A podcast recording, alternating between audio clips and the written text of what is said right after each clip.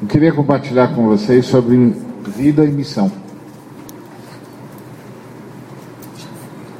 Eu, eu pensei num, num diálogo e eu quero é, falar desse diálogo. Imagine um casal é, entabulando o seguinte diálogo. O Deus nos deu a tarefa de cuidar do planeta. É, temos de nos espalhar pela terra, conquistá-la e dominar sobre as demais criaturas. Ele nos deu um modelo, o jardim. O jardim é comunitário o que se busca é a beleza do conjunto. Essa beleza nasce do acesso à água, ao sol e aos nutrientes para todas as espécies e espécimes. Assim como o controle do crescimento particular via poda e da proliferação via controle de natalidade. Isso vale também para nós. Eu diria principalmente para nós, que somos simultaneamente jardineiros e parte do jardim. Além do jardim como modelo, Deus nos cumulou com possibilidades, talentos, capacidades de ordem operacional, de ordem moral, de ordem espiritual. E precisamos mesmo, temos de cuidando explorar o planeta. É dele que vem o sustento do Deus para nós. Temos de conhecer todas as possibilidades de seu solo e subsolo, de saber como transformar isso em alimento e condições de vida, com qualidade. Temos de dimensionar o espaço para nós e para as demais criaturas. Nós perdemos o jardim e a terra perdeu parte da sua espontaneidade. E algo aconteceu conosco, nossa natureza não é mais límpida como era antes de termos desobedecido e de sermos expulsos. E é isso. De verdade, ficamos exatamente o contrário do que éramos. Percebo, entretanto, parte do que fomos em nós, mas já não é mais propriedade nossa. De fato, parece um empréstimo do Deus. Ainda bem que o Deus que nos prometeu salvação não nos deixou sem nada dele. Ah, como eu sinto falta do que éramos. O mandato, apesar de termos caído, continua. E as capacitações, apesar de termos perdido a pureza, também permanecem. É, ainda temos uma tarefa a cumprir. Eu imaginei esse diálogo como o diálogo do primeiro casal. E eu imaginei esse diálogo como um diálogo do primeiro casal para manter a perspectiva universal da vocação humana. A vocação humana, o chamado do ser humano é para cuidar do planeta e de todos os seus habitantes, incluindo, por definição, nós mesmos. Então, qual é o chamado de Deus para a humanidade? O chamado de Deus para a humanidade é para cuidarmos do planeta e de todos os seus habitantes a começar por nós mesmos. Então, nessa perspectiva, o chamado de Deus a Abraão, que acontece lá em Gênesis 12, de 1 a 3, sai da tua parentela, da casa do teu pai, e vai para a terra que eu te mostrarei. É... Obrigado. É, abençoarei os que te abençoarem, amaldiçoarei os que te amaldiçoarem. É, em ti serão benditas todas as famílias da terra. Se tu uma bênção. Então, estou é, querendo chamar a sua atenção para o fato de que esse chamado de Deus, a partir de Abraão, para que todas as famílias da terra sejam abençoadas, não substitui o mandato de Deus de cuidar do planeta. Não substitui. Pelo contrário, é um incremento ao chamado. Não é uma substituição. é um acréscimo. Ou seja, um novo elemento se tornou necessário por causa da queda. Que elemento que se tornou necessário por causa da queda? A salvação de toda a criação. Então, na verdade, o chamado de Deus a Abraão não é um segundo chamado, é um acréscimo ao primeiro chamado. O primeiro chamado é cuide de si mesmo, cuide do planeta, cuide de todas as suas criaturas. Agora é cuide-se de si mesmo, cuide do planeta, de todas as suas criaturas e busque a redenção. De si e de todas as criaturas. Então a redenção vem se somar ao mandato que já existia. Não substitui o mandato, acrescenta. De modo que a missão de Israel no Antigo Testamento era trazer a criança, e a missão de Israel no Novo Testamento, que é a igreja, é de anunciar a chegada da criança para todas as famílias da terra. É parte do cumprimento da responsabilidade humana. Então, nossa responsabilidade ainda é cuidar do planeta, ainda é cuidar de nós mesmos, ainda é cuidar de todas as criaturas de Deus, e agora esse cuidado é acrescido da busca pela redenção. No caso de Israel, eles cumpriram isso trazendo a criança para a terra, porque Deus prometeu a criança, ela tinha de nascer em algum lugar e em algum povo nasceu no povo de Israel, Jesus. E agora nós pegamos essa criança e levamos para toda a população humana, para que todas as famílias da terra sejam abençoadas a partir de Jesus de Nazaré. Se toda a família humana é, em Abraão, chamada de volta para Deus, e é, porque Abraão é para abençoar todas as famílias da terra, então o mandato continua em vigor. Por quê? Porque a terra vem junto, né? A terra é propriedade dos homens. Então, quando os homens são chamados de volta, toda a criação é chamada de volta. Toda a criação é chamada de volta. Então, ah, o apóstolo Paulo diz lá em Romanos 8 que a natureza geme pela manifestação dos filhos de Deus. Isso tem vários, várias facetas. Uma delas é a faceta final, que é a ressurreição. Mas tem uma faceta na história, que é todas as vezes que uma árvore tomba, ou é tombada pela ganância humana, o grito que a, a, a natureza está dando a Deus é: onde estão os teus filhos? Quando uma criança é vítima da injustiça, do abuso, etc., o grito que essa criança está levando para o céu não é onde está Deus, é onde estão os teus filhos, estão os teus filhos. Por que os teus filhos não cuidaram de mim? Onde estão os teus filhos?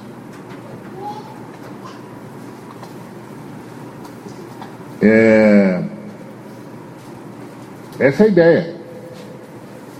Quando uma nação inteira está sendo acometida de injustiça, de abuso, o grito que essa nação inteira está levantando para Deus é: onde estão os teus filhos? Porque o que a palavra de Deus diz é que a natureza geme pela manifestação dos filhos de Deus.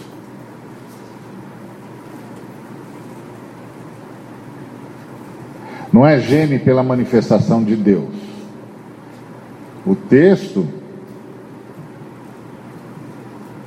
O texto é bem, bem forte. O texto é a natureza geme pela manifestação dos filhos de Deus. Que é uma coisa interessante. Então, você está vendo que a a nossa, o nosso mandato cultural ele foi acrescido. Ele foi acrescido de uma manifestação da redenção. Versículo 19 do, do capítulo 8, o apóstolo Paulo diz assim: A ardente, a ardente expectativa da criação aguarda a revelação dos filhos de Deus. Então, é, às vezes, diante do sofrimento, o ser humano é, é tentado a perguntar: onde está Deus? E a resposta de Deus é: estou aí através dos meus filhos. E aí a grita muda, né?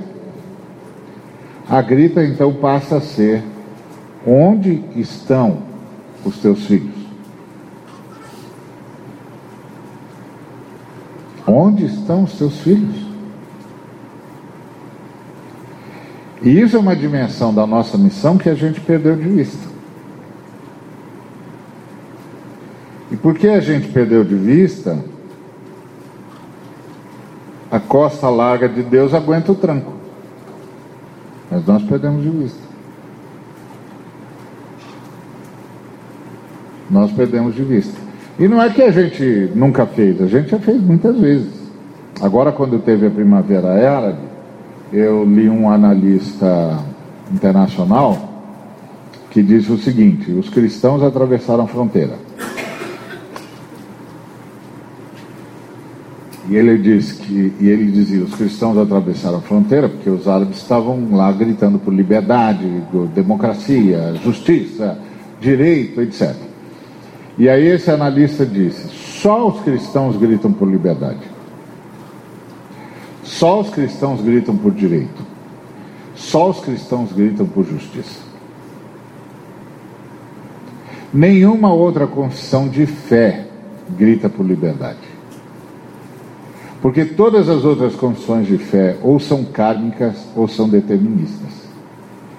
Portanto, não faz sentido gritar por liberdade. Todas as outras confissões de fé ou são kármicas ou são deterministas, por isso não faz sentido gritar por direito. Não tem direito. Você está sob karma ou você está sob determinação divina. Para os deterministas. Inxalá. Não é? Os desígnios são os desígnios de Alá. Então não tem o que reclamar, vai reclamar do quê? O sujeito é escravo o Alá quer que ele seja escravo.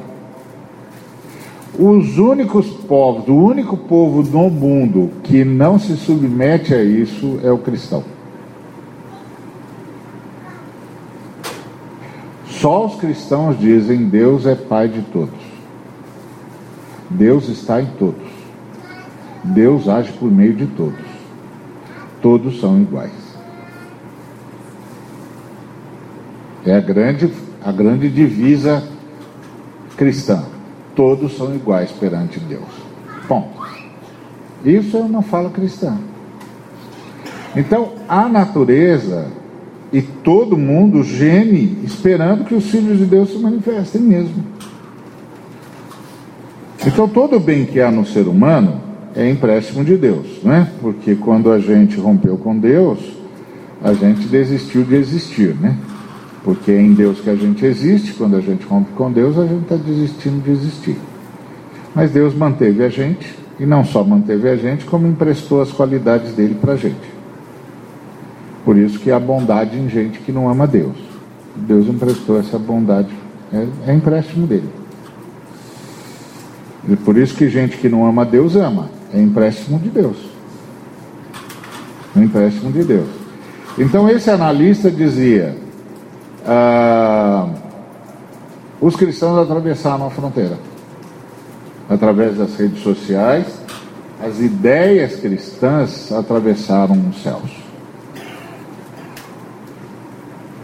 Porque só os cristãos gritam por justiça. Só os cristãos gritam por verdade.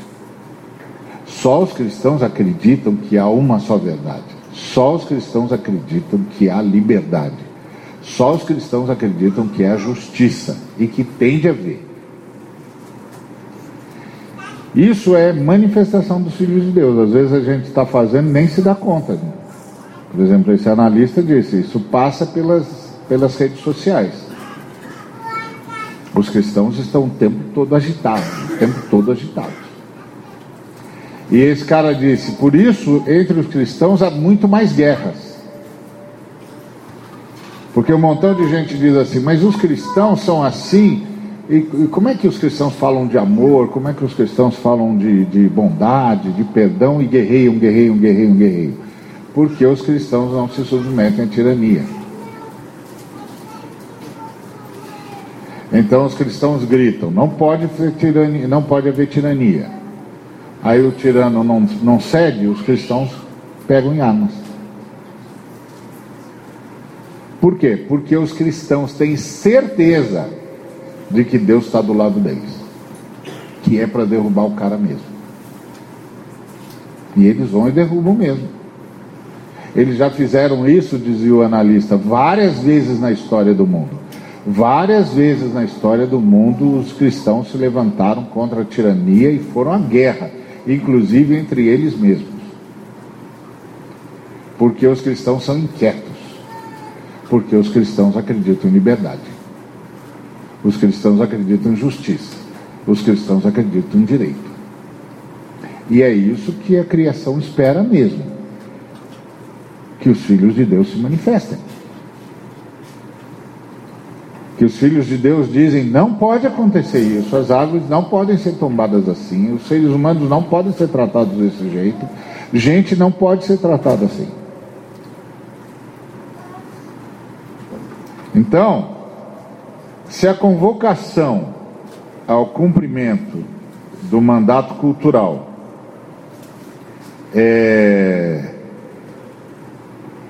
é para todos os homens, cuidar do planeta, cuidado da criação, uh, cuidarmos uns dos outros, para os que foram encontrados com, por Cristo, é muito mais profunda. Porque os que foram encontrados com Cristo não só se responsabilizam pelo cuidado do planeta, não só se responsabilizam pelo, pelo cuidado uns dos outros, como se responsabilizam pela redenção do planeta e pela redenção do próximo.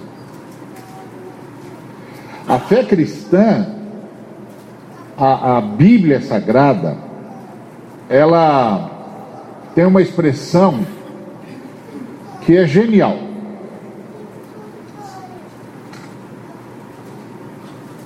Ela é tão genial, tão genial, tão genial que a gente não nota. Porque as Escrituras dizem: amai o próximo. E nós dizemos: ah, está certo, todo mundo sabe disso, que é para amar o próximo como a si mesmo. Mas o que a gente não se dá conta é que se você for para a filosofia, para a psicologia, você vai ver a diferença entre si e o outro o que os, os filósofos, os psicólogos chamam de alteridade. O que, que é alteridade? É você saber a diferença entre si e o outro. Então, o outro é necessariamente diferente de mim. O outro é necessariamente uma outra, uma realidade diferente da minha. O outro é necessariamente uma vida e uma busca diferente da minha. E é esse senso de alteridade, ou seja, o outro, existe o outro, que gerou o que nós chamamos de individualismo. Você, para mim, é problema seu. Você é o outro. Problema meu sou eu. Você é o outro. Então você, para mim, é problema seu. A fé cristã não reconhece o termo o outro. A fé judaico-cristã reconhece o próximo. O próximo é o sujeito a quem eu devo amar. Então, a fé judaico-cristã não reconhece esse negócio de alteridade.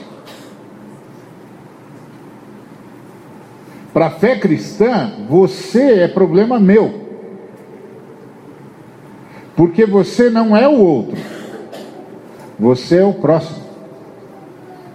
Você é a pessoa a quem eu devo amar. Isso é revolucionário. Isso é revolucionário. Isso quebra a secularização da sociedade. Quebra o espírito do individualismo. Porque para nós cristãos não há o outro. Para nós cristãos há o próximo. E o próximo para nós cristãos é a pessoa a quem nós devemos amar. Percebe a genialidade dessa frase nas Escrituras Sagradas? Como isso quebra a lógica do secularismo? Como isso quebra a lógica do individualismo? É isso que o apóstolo Paulo chama de a criação gene com ardente expectativa pela manifestação dos filhos de Deus, porque os filhos de Deus são os únicos que sabem que a pessoa que está do lado não é o outro, é o próximo. São os únicos que sabem que a árvore que está tomando, tombando, não é uma árvore, árvore, é uma criatura de Deus.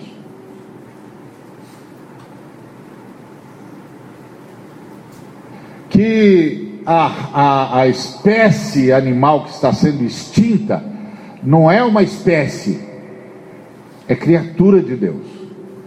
Então, essa criatura, essas criaturas estão com ardente expectativa. Então, isso significa que cada criança que está passando fome agora no mundo está perguntando: onde estão os filhos de Deus? Todo mundo que está sendo aviltado no mundo, em algum canto, está perguntando: onde estão os filhos de Deus? Aqueles que sabem, sabem, não só que isso não deveria acontecer, mas sabem por que não deveria acontecer. Onde estão os filhos de Deus? Por isso que nós, os filhos de Deus, não temos o direito de cuidarmos só de nós mesmos. Então, é nessa perspectiva, porque nós entendemos que a unidade humana é que é a imagem e semelhança de Deus, nós cristãos não acreditamos que o indivíduo é a imagem e semelhança de Deus. Nós acreditamos que a comunidade é a imagem e semelhança de Deus. E que cada ser humano é a imagem e semelhança de Deus na medida em que pertence à comunidade, de que, em que nasceu na comunidade, da comunidade e para a comunidade. Porque Deus é uma comunidade. criou a sua imagem e semelhança, criou uma outra comunidade. Deus é uma família, criou a sua imagem e semelhança, criou outra família. Quando Deus terminou a sua criação, haviam duas famílias no universo: a família Deus e a família homem. A família homem se perdeu. E a família Deus veio buscar a família homem. Então nós cristãos não acreditamos. Vai, meu amigo, não, não, se, não sucumba à expectativa, tá?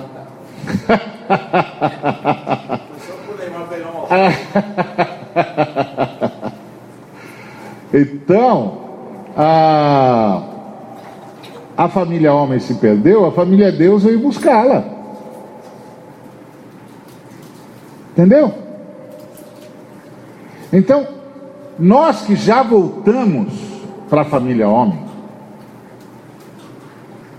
para a retomada da unidade humana, somos aqueles por quem toda a criação aguarda. Toda a criação aguarda que a gente vai se manifestar diante da injustiça, que a gente vai se manifestar diante do abuso, que a gente vai se manifestar diante da fome, que a gente vai se manifestar diante da angústia, que a gente vai se manifestar diante do abuso, que a gente vai se manifestar diante da opressão.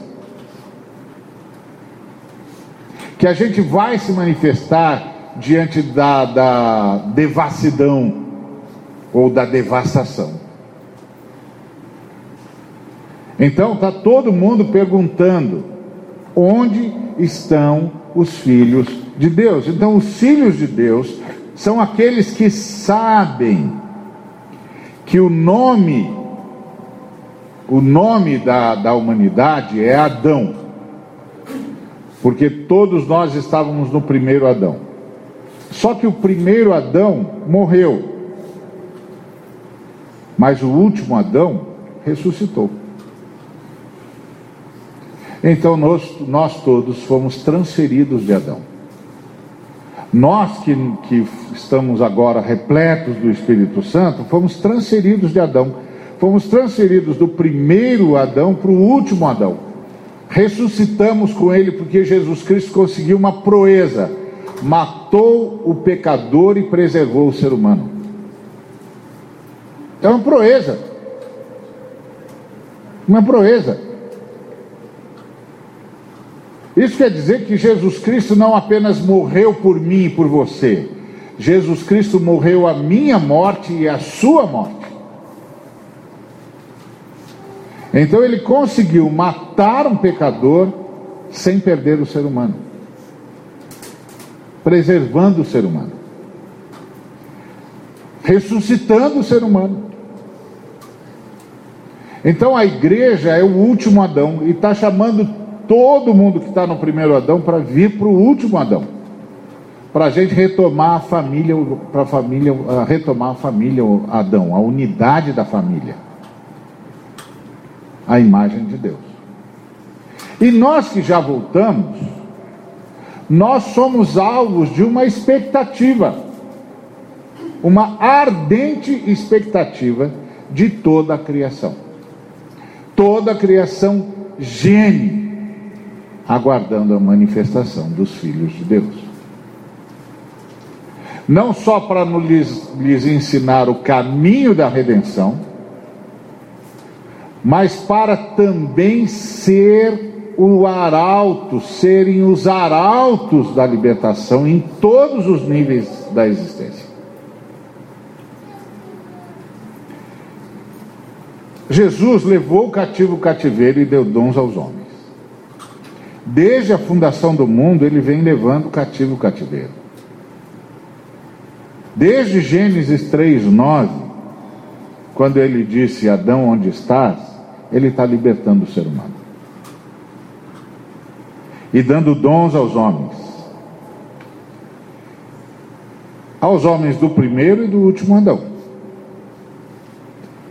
Os homens do primeiro e do último Adão têm entre si artesãos, artistas, mestres, comunicadores, conselheiros, inspiradores, operadores, organizadores, tudo para que a humanidade fosse uma cooperativa onde todos trabalham para todos e a terra fosse um jardim de vida digna e harmoniosa para todas as espécies e para todos os espécimes, porque a vocação humana é cuidar do planeta, cuidar da criação e cuidar da própria humanidade. Para isso que Deus deu capacidades aos homens.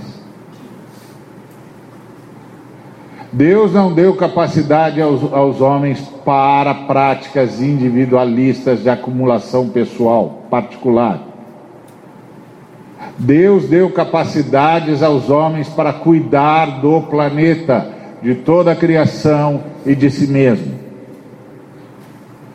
E aí os homens passaram a necessitar de salvação. Então o elemento da redenção foi acrescido ao mandato cultural. Falando em primavera árabe, falando em primavera árabe, não fomos só nós que cruzamos as fronteiras. Eles também cruzaram. Então, o que tem que ficar claro é que as nossas capacitações são para todos, não é para nós, é para todo mundo. E no nosso caso, mais ainda, tadinha, ajuda ela aí. Você tentou. Então, a, a, a nossa capacitação é para todo mundo. E é para toda a criação, é para todo o planeta. Para que a Terra seja um jardim de vida digna e harmoniosa para todas as espécies e para todos os espécimes. E nós, que já fomos salvos, estamos buscando esse nível de cooperação, esse nível de cooperativa. Estamos buscando esse jardim, porque essa é a vocação da humanidade. Então não tem duas vocações, uma vocação para a humanidade e uma vocação para a igreja. Tem a vocação para a humanidade. A redenção se soma a essa vocação de cuidar do planeta, cuidar de toda a criação, cuidar da raça humana e agora buscar a redenção de toda a criação. Então é isso, mais isso.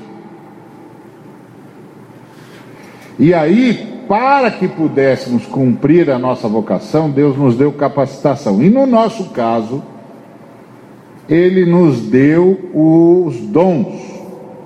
Então agora, além, além das que, daquilo que já tínhamos, ah, além de termos o que já tínhamos, artesãos, artistas, mestres, comunicadores, conselheiros, inspiradores, operadores, organizadores. Agora nós temos gente que fala em outras línguas, gente que interpreta essas outras línguas, gente que tem palavra de sabedoria, gente que tem palavra de conhecimento, gente que, que profetiza, gente que presta serviço, gente que contribui, gente que ensina, gente que encoraja, gente que exerce misericórdia, gente que preside com a sabedoria de Deus gente que opera milagres, gente que tem discernimento de espírito, gente que tem fé, gente que tem dons de curar, gente que é capaz de operar o poder da salvação.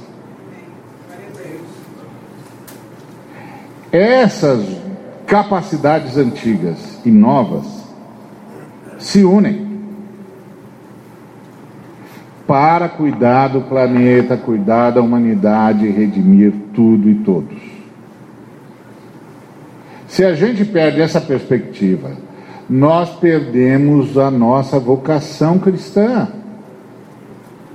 Nós não podemos nos perder no sistema, nós não, podemos, não podemos nos perder nesse marketing e nessa ode ao individualismo que a gente vê em tudo quanto é lugar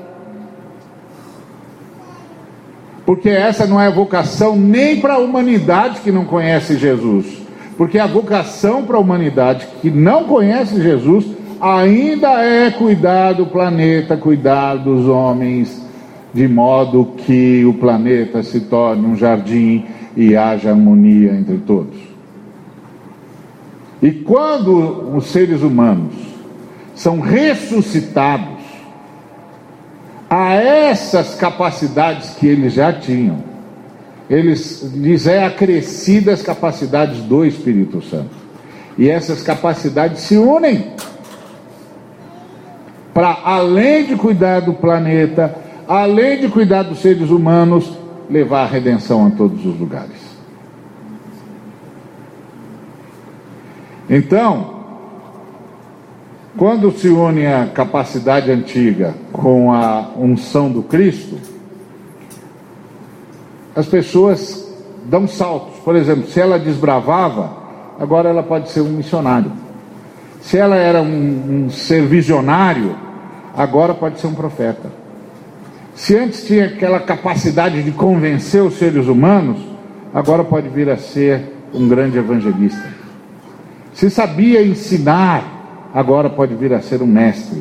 Se era empreendedor ou dirigente, agora pode vir a ser um presidente diligente, presidindo os recursos que sabe que são de Deus para o bem de todas as criaturas. Se era filantropo, agora é doador do que administra para Deus,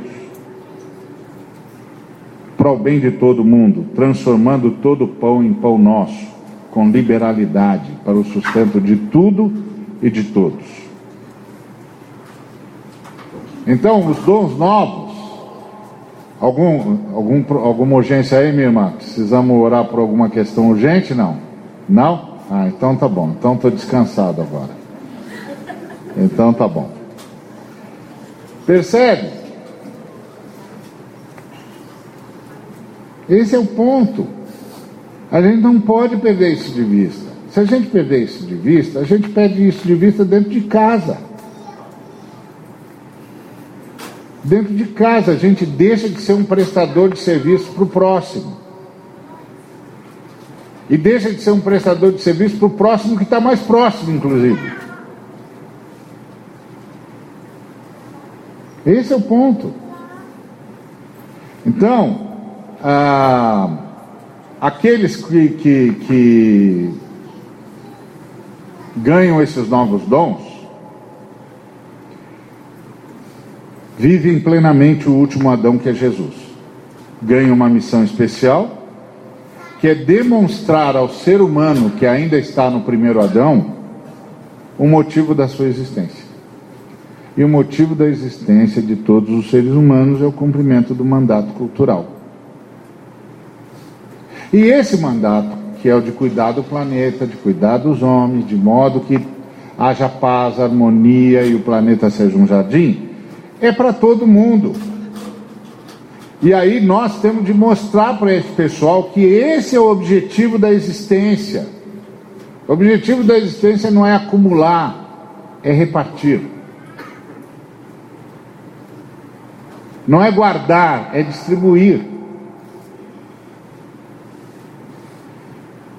É claro que isso só se cumpre totalmente quando o, a pessoa é transferida do primeiro Adão para o último Adão. E é legal quando a gente vem para o último Adão, porque vir para o último Adão, que é Jesus, é voltar para o Adão ideal, que o primeiro Adão nem conseguiu ser. Porque o que nós temos é mais do que o primeiro Adão tinha. E o que nós teremos é muito mais do que o primeiro Adão jamais sonhou ter. Então, o que Deus está dando para a gente é um salto existencial, um upgrade. Antes a gente era uma raça caída, vazia, escravizada pelos demônios. Agora nós somos a raça onde o Espírito Santo habita. Nós demos um salto. O problema é que a maioria de nós não tem consciência disso, não vive com essa consciência. Então a gente levanta como se tivesse no primeiro Adão. E a nossa reação é a reação dos caras do primeiro Adão. É mais ou menos como os discípulos que Jesus chegou para eles e disse assim: Olha, é o seguinte, vão me matar, mas em três dias eu estou de volta, ok? Então fica tranquilo, três dias eu volto. Só que os discípulos não acreditaram. Os discípulos não acreditaram que ele ia voltar, que ele ia ressuscitar. Então, por que eles não acreditaram? O que foi que eles fizeram? Eles se trancaram num quartinho, esperando que a qualquer hora o soldado romano ia meter o pé na porta e gritar: Polícia, polícia, polícia, perdeu o playboy, perdeu, perdeu, mão na parede, aí, está todo mundo enquadrado. Eles estavam a, a, esperando que daqui a pouco esses caras vão meter o pé na porta. E aí ficaram três dias amargurados, Se eles tivessem acreditado, eles tinham feito o quê? Contagem regressiva. Certo? Pessoal, daqui três dias, hein? Então vamos preparar uma festa para o homem. Ele vem em três dias. Agora aquele cenáculo é pequeno, hein? Vamos achar um lugar aí para uns 500 caras. Vamos fazer uma festa. Chama uma banda das boas, hein? Vamos fazer uma festão. Olha lá, pessoal, tá faltando só, só dois dias. Agora, um dia e meio, hein? Olha, só um dia, agora só uma hora, hein? Olha, tá tudo pronto. Olha lá, todo mundo lá na porta do túmulo, porque vai ser a beleza. Não.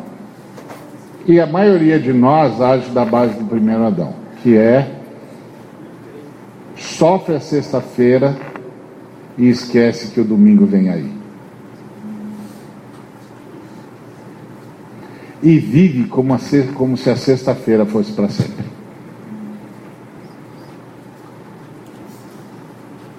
Então nós não vivemos de acordo com o nosso upgrade. Entendeu? Isso é como você ter uma máquina potente e tudo que você faz é responder e-mail.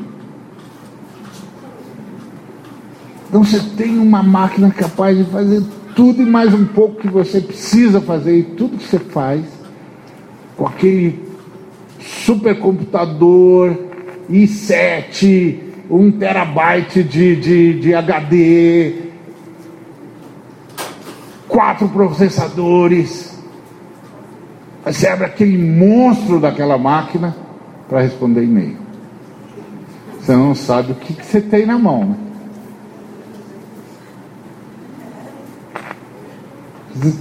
Não sabe o upgrade que tem lá.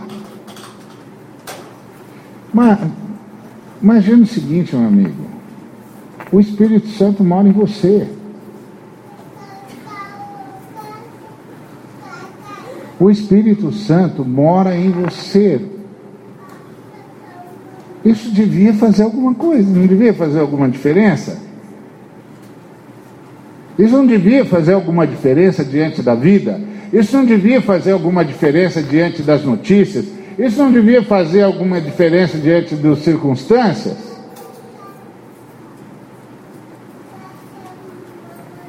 Devia. Por que, que não faz? Porque nós estamos iguais aos discípulos no primeiro Adão. pensando que a qualquer hora a polícia vai meter o pé na porta e dizer: perdeu, playboy, perdeu, perdeu, mão na parede, olha aí.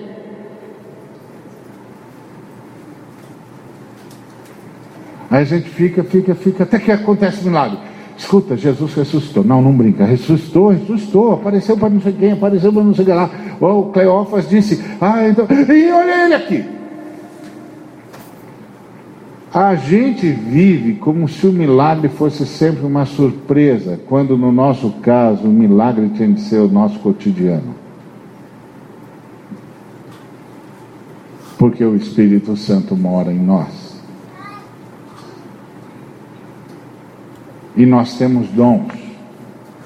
E nós podemos falar com Jesus o tempo todo. E nós podemos perguntar para Jesus tudo sobre qualquer coisa. E Jesus está presente por meio do Espírito Santo em nós. E aí as circunstâncias não querem dizer nada. A gente só tem de perguntar, e aí Jesus, o que o senhor quer que eu faça desse negócio aqui? Me mexo, bato em alguma porta, fico aqui, o que o senhor diz? Ele diz, ele sempre diz.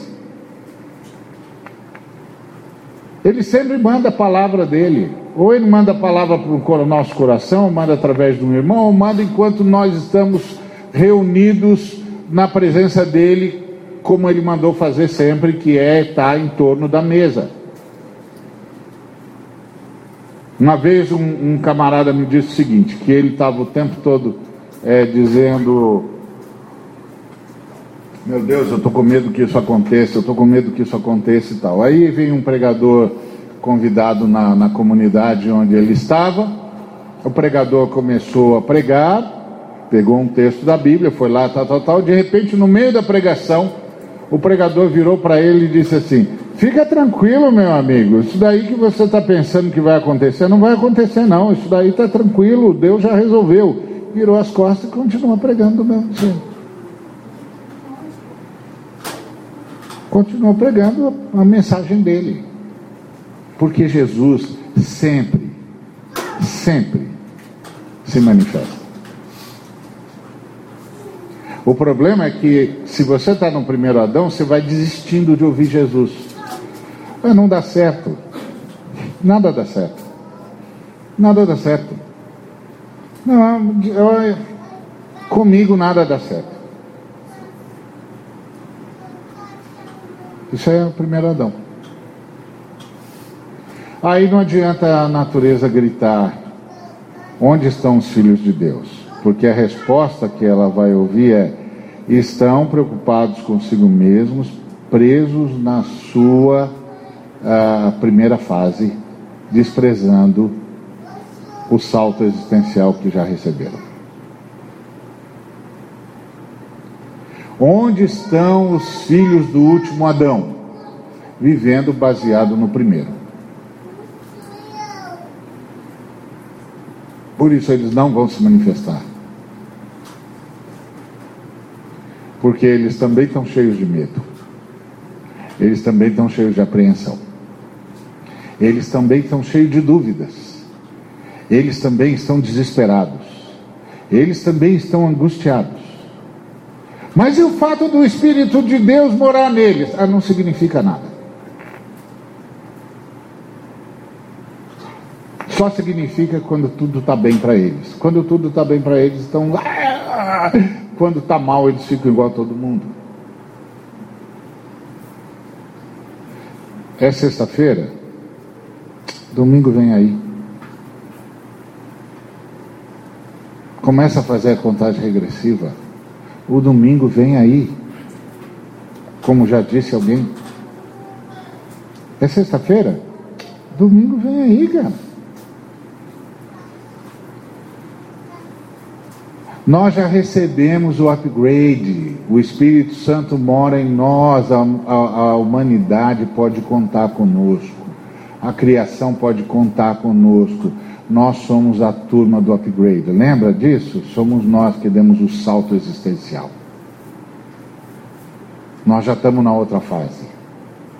Nós já somos uma amostra grátis do mundo que vai vir. É outra realidade. Então, os membros do último Adão, por suas boas obras, porque as obras do, dos caras do último Adão são sempre boas, porque os caras do último Adão, eles não fazem boas obras porque têm de fazer boas obras. Eles fazem boas obras porque eles não sabem fazer outra coisa. Por que, que eles fazem boas obras? Eles não sabem fazer outra coisa. Só sabem fazer boas obras. Eles sofreram um upgrade. Eles não fazem mais o mal, eles só fazem o bem. Eles sofreram uma atualização, entendeu? Um upgrade. O Espírito Santo agora mora neles, então eles não sabem mais fazer outra coisa senão o bem. Onde eles chegam, a luz chega. Onde eles chegam, a vida chega. Onde eles chegam, a paz chega. Onde eles chegam, o amor chega. Onde eles chegam, a bondade chega. Onde eles chegam, a benignidade chega. Onde eles chegam, a mansidão chega. Onde eles chegam, o domínio próprio chega. Eles não sabem mais fazer o mal, eles deram um salto existencial. O espírito do Criador mora neles.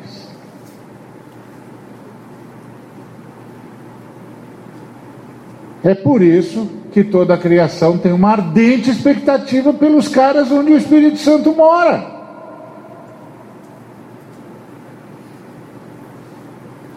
É como se uma árvore falasse para outra enquanto estão tombando árvores. Fica tranquila, aqueles caras onde o Espírito de Deus mora vão chegar em nosso socorro.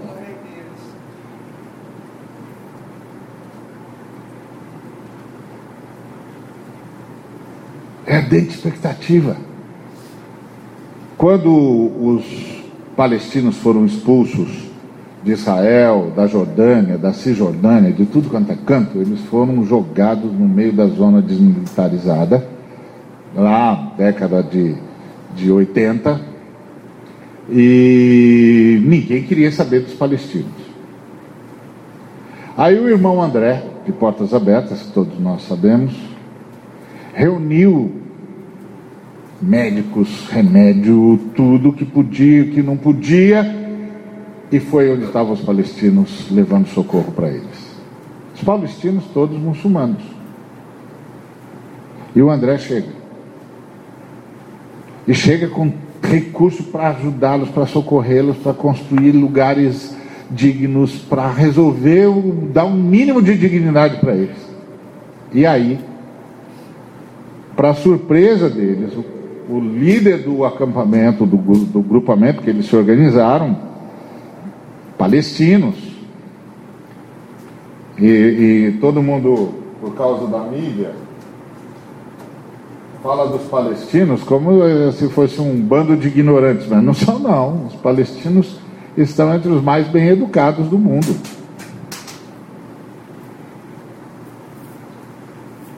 E aí, o líder do grupamento disse: Nós sabíamos que você viria.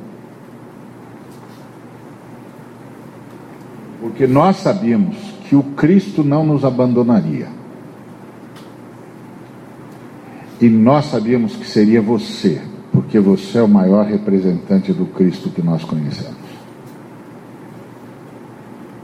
A ardente expectativa da criação espera pela manifestação daqueles, daquelas pessoas onde o Espírito de Deus mora.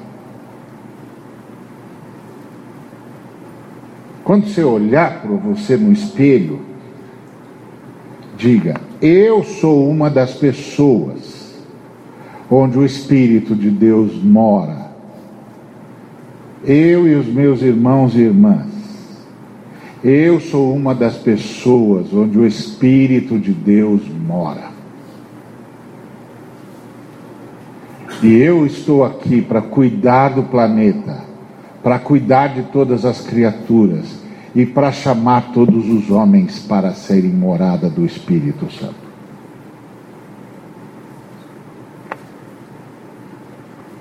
É disso que a Bíblia fala.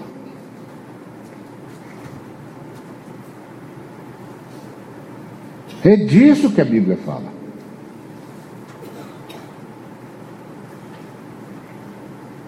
Você tem de olhar para si nessa perspectiva, não é autoelogio, não. Ah, não, estou me ufanando. Você não está se ufanando. É verdade. O Espírito Santo mora em você. O que irmana você a milhões de seres humanos, no passado, no presente e no futuro os seres humanos que deram um salto existencial, que Deus, por sua graça, concedeu-lhes um salto na existência. E eles estão aqui para lembrar a todos os seres humanos que a nossa vocação é cuidar de tudo e de todos, de tal maneira que haja dignidade. e que nós sabemos o caminho da redenção e estamos apresentando a todos a possibilidade do upgrade, a possibilidade do salto ontológico, do salto existencial. É outra história. E aí essa gente só faz obras boas. E aí eles sinalizam para os que ainda estão no primeiro Adão que tipo de vida se deve viver e que tipo de vida se pode viver.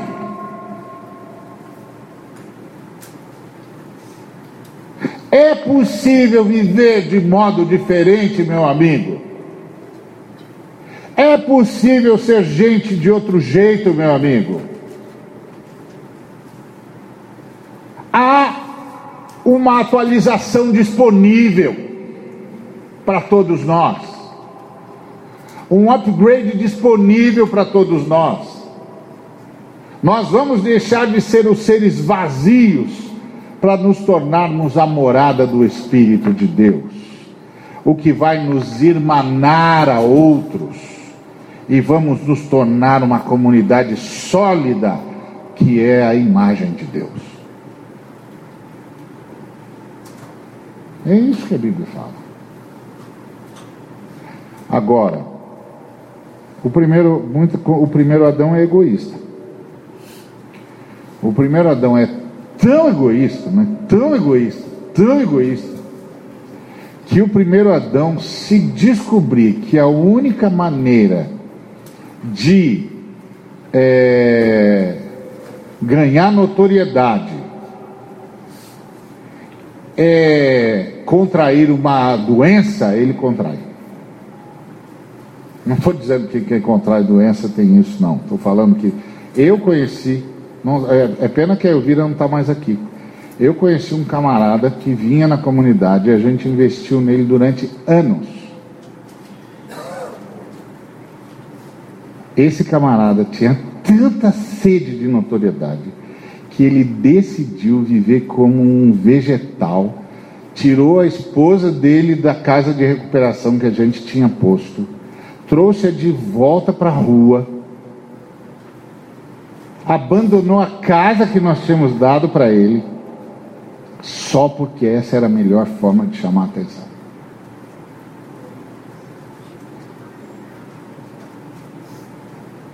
Nós investimos nele dois anos. Lembra disso, Ledo? Do, do, a Edenilson também lembra. Dois anos. Nós ficamos investindo naquele casal, investindo naquele casal, investindo naquele casal, e arruma isso, e arruma aquilo, e manda para o hospital, e manda para a casa de recuperação, e, manda, nada dava certo, porque ele não queria ser igual a todo mundo.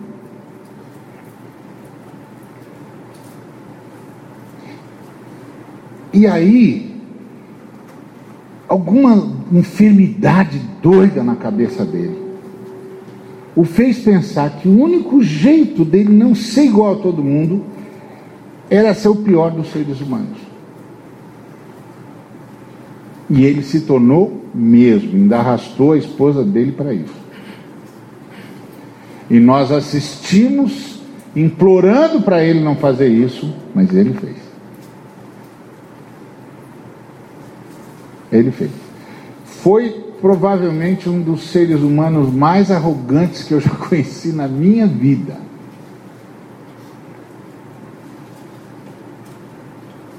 Era o suprassumo da arrogância morando na sarjeta por escolha própria, para deixar claro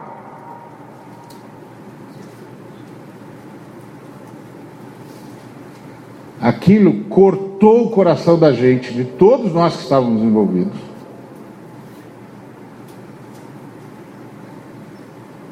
Mas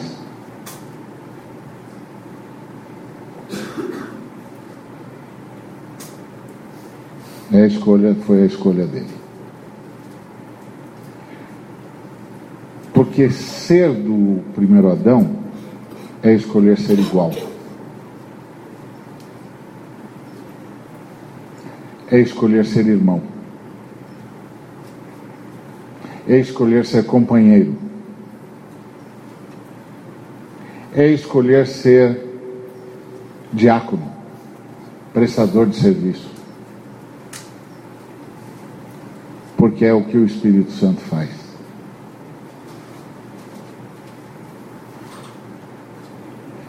Então, os membros do último Adão chamam todo mundo para viver uma nova sociedade.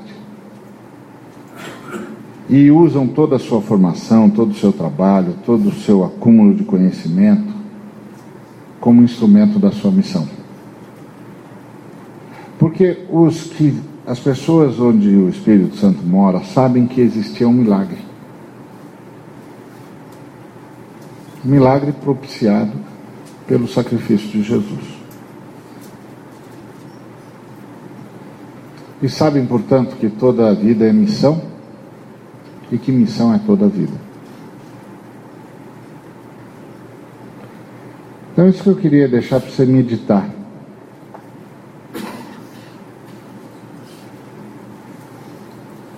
Nós já temos o upgrade, irmão.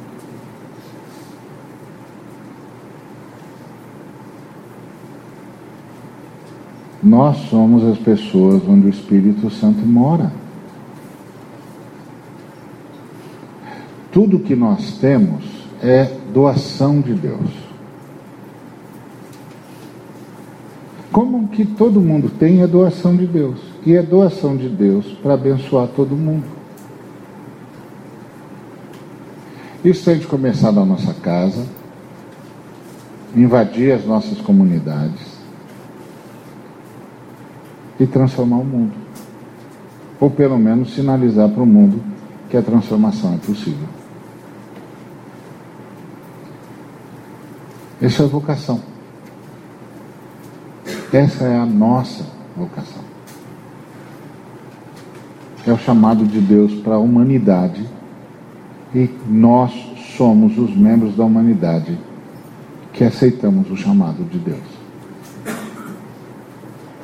Amém? Então, não se deixe abalar pela sexta-feira. O domingo vem aí. Agora, quando eu falo isso, tem sempre aquela impressão de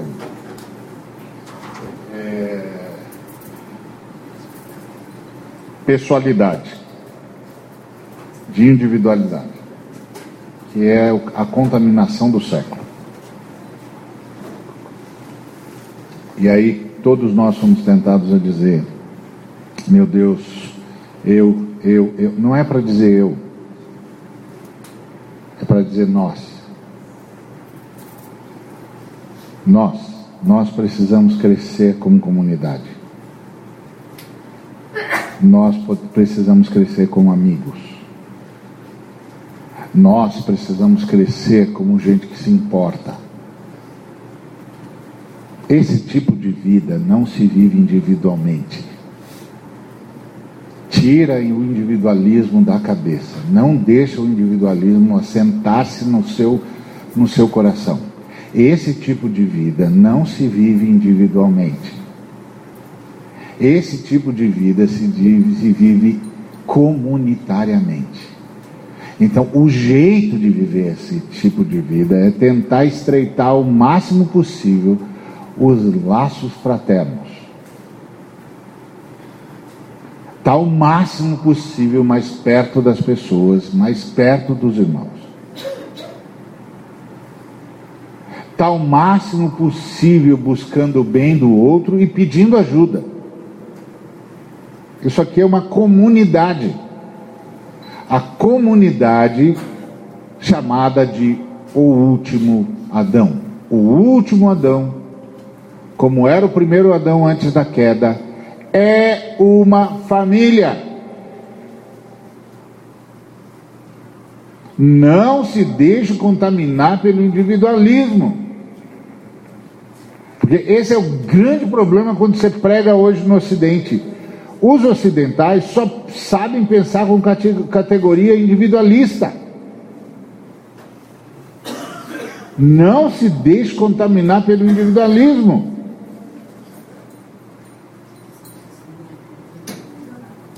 Não é eu, somos nós.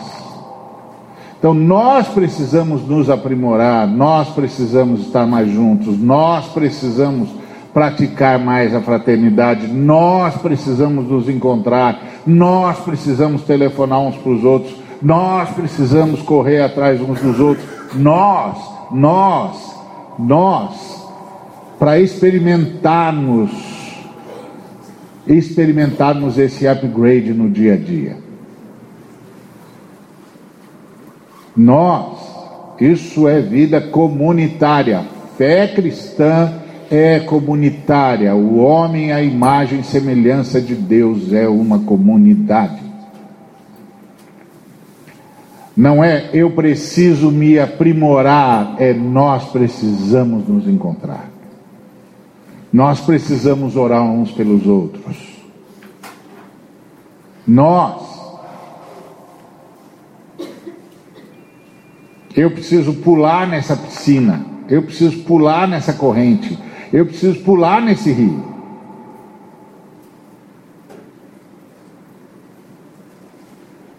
Se não, eu saio daqui dizendo: não, não, eu, eu tenho sido assim.